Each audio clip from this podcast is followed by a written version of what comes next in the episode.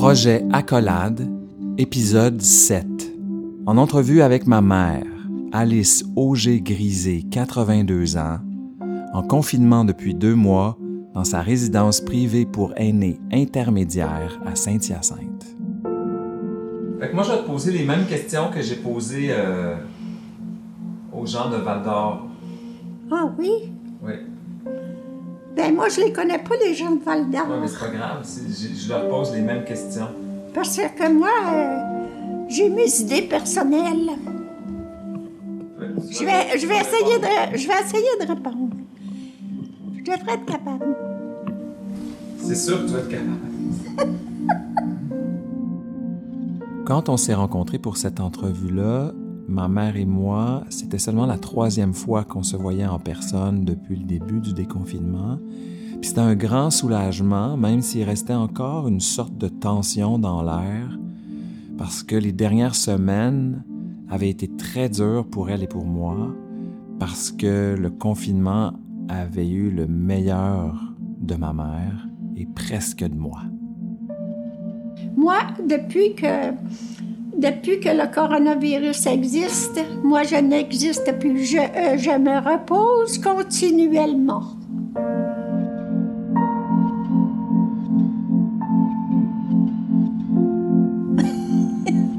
Mais tu sais, autrefois, il y avait de la bière qui s'appelait comme ça, Corona. Mais ça, le Corona, c'est virus, c'est pas de la bière. Non, c'est pas de la bière. On n'avait pas. Mais on a. on, on est obligé de vivre avec. Justement, comment tu vis avec le confinement? Très mal. Pourquoi? Parce que ça nous enlève notre liberté. Notre liberté d'agir, notre liberté de. de penser. Parce que moi, je suis très mauvaise, hein, parce que j'ai un caractère impossible. Mais je suis, con- je suis contente d'avoir ce caractère-là. Mais toi, tu dis que tu vis ça difficilement parce que ça t'enlève ta liberté. Oui. Puis, quelles sont les autres raisons pourquoi euh, c'est difficile pour toi? Ben, c'est parce qu'on doit respecter la diance... di- euh, Prononce-le pour moi. Diastalité. Oh non, c'est pas ça. La distance entre les êtres humains. Sinon, on se fait réprimander. Donc, la distanciation. La distanciation. Oui. Donc, qu'est-ce que ça a changé dans ta vie, euh, le coronavirus? Le coronavirus, euh, ben avant, mettons, euh, j'allais manger à la salle à manger. Maintenant, je ne vais pas manger à la salle à manger. Qu'est-ce qui a changé d'autre? Pour toi? Qu'est-ce qui a changé d'autre? Qu'est-ce qui te manque? Qu'est-ce qui me manque? Ben, je veux dire, euh, le fait, moi, j'allais manger au restaurant tous les dimanches euh, avec euh, mon mari, puis, mais- puis François, des fois Pierre, Richard, non. Fait que ça me faisait une sortie par semaine. J'aimais ça. J'aime aller manger au restaurant. C'était quoi ton, ton pire moment de coronavirus jusqu'à maintenant? Mon pire moment de coronavirus, ça a été un peu. Ah, c'est quand mon mari a été obligé d'aller à l'hôpital. faut savoir que dans les huit ou neuf semaines de confinement, mon père, qui était très mal en point, a été à l'hôpital parce qu'il est tombé trois fois.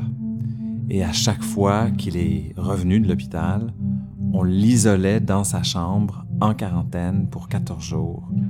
Et bien sûr, c'était pas évident.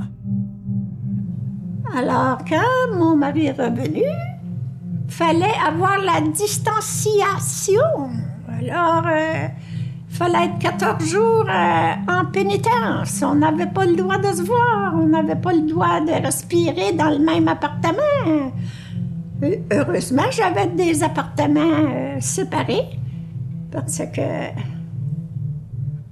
Mais j'avais pas le droit d'aller voir mon mari. Alors, j'ai fait une crise d'anxiété. Oui. Puis j'ai eu mal dans la poitrine parce que j'étais fâchée. Puis moi, quand je suis fâchée, c'est pas beau. Que ça vient me chercher pas mal. T'es fâché parce que t'es triste? Ben, écoute, euh, Gilles, je suis mariée depuis 60 ans. Penses-tu que c'est drôle de ton mari dans une chambre plus loin? T'as pas le droit d'aller le voir. Penses-tu que je l'ai pris? Non, je l'ai pas pris. Au fil des dernières années, je me suis beaucoup rapproché de ma mère.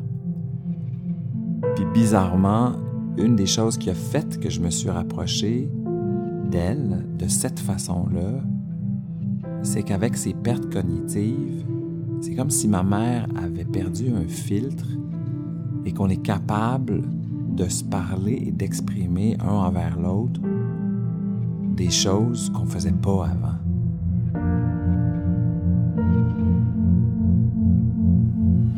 As-tu euh, une dernière pensée pour nous? Quelque chose que tu voudrais rajouter? Je vais te dire une chose, François. Je suis contente d'être rendue à l'âge que j'ai. Tout ce que je souhaite, c'est de mourir dans la dignité, pas dans d'autres choses. Euh, mais ça va être très difficile. Parce que euh, j'ai été voir mon frère à Nicolette euh, dans une place pour personnes âgées. C'est pas mieux que nous, c'est sinon pire. Euh, puis je considère que ça va toujours continuer, puis ça va être de mal en pire parce que les jeunes n'ont pas de respect. Tout ce qu'ils veulent, c'est l'argent. L'argent, la paye. C'est ça que j'ai à dire, François. Très bien, merci beaucoup, euh, Madame Grisé. Ça m'a fait plaisir. Puis tantôt, euh, tu disais euh, que dans les, derniers mois du coronavirus, tu avais vieilli de 20 ans? Oui. Ça m'a fait vieillir de 20 ans. J'ai à peu près 25 rides de plus par jour. Puis j'ai les yeux cernés jusqu'au milieu des joues. Puis euh, je suis pas bien dans ma peau. La semaine passée, j'ai fait une, une- crise d'angine parce que je me suis trop fâchée. Parce que j'avais raison de demander ce que je demandais. Je sais que je parle très mal des fois, mais euh, je fais juste, euh, on dit, c'est un moment de révolte contre, euh, contre ce qu'on nous force à endurer. euh, Ça affecte Euh, beaucoup, beaucoup, parce que moi, euh, je suis trop franche. Je me mettrai pas à genoux devant personne. Mais je demande qu'on qu'on me donne ce, ce à quoi j'ai droit. Puis juste d'en parler, ça me rend choquée. Je suis révoltée. T'es révolté de quoi? La façon dont on nous traite, François. Merci, c'est vrai, c'est fini.